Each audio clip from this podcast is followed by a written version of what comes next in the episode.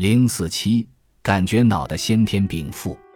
对于感觉和知觉过程的研究，还有另一个方面，即对感觉系统和脑的生理结构的研究。感觉系统是由五种感觉的感受器和连接的神经元构成的。在过去的一百五十年里，通过生理学家、内科医学家和生理心理学家的不懈努力，人们或多或少地揭开了各种感官的秘密。而另一方面，对脑及其在知觉中的作用的了解却进展缓慢，部分原因在于无法对脑进行直接观察。过去为了对脑的运作进行直接研究所采用的通常方法，一是移除部分颅骨，而这层外壳已经进化了千百万年，就是为了保护脑部免遭伤害；二是，在患者死后。由那些对病症的神经基础感兴趣的医生对患者脑部进行仔细的检查，这些研究粗略地揭示了一些性质，比如广为人知的脑的对侧传导率，指的是某半球的脑损伤会导致对侧肢体的功能缺失；其他的创伤事件，比如在头的后部相应部位遭到重击，会导致眼冒金星。这时。我们会看到明亮的闪光，然而眼睛并没有探测到此类事物。这是由于所谓标记线，意为神经与特定的感觉功能相连。如果神经受到了刺激，它们会被知觉为来源于那些与之有关的特定神经。这也就是为什么重击后脑勺会产生眼冒金星的感觉。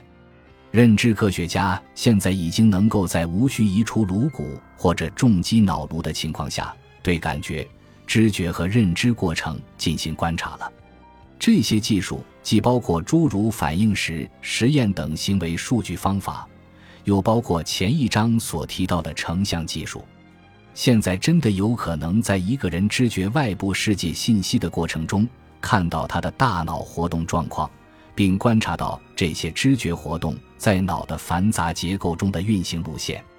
进化心理学家可能会问：我们的感觉、知觉和认知系统作为对世界的反应，其基本原理是怎样的？这些功能的适应性表现在什么地方？心灵的窗口及人类的感觉系统是随着我们这个星球上的物质变化而出现的。非常简单的生物体发展出了能够对光线做出反应的特化细胞，然后经过千百万年的进化，这类细胞在运作过程中越来越专门化，直到某个时期，在帽贝类动物身上出现了类似于眼睛的构造。随着眼睛的进化，大脑也出现了。毕竟，能够看到世界是件很美妙的事，而更为美妙的是能够理解这个世界的意义。眼睛和其他感觉器官是愚钝的，脑是聪慧的。例如，眼睛的视网膜本质上是辨不出颜色的，大脑可以根据视网膜上的经验来对颜色进行解释。反过来，一个聪慧的脑如果没有了感觉输入，就不会形成对世界的基本知识。对世界的感觉及其包含的意义，既取决于固定的生物机制。又受制于观察者的过去经验。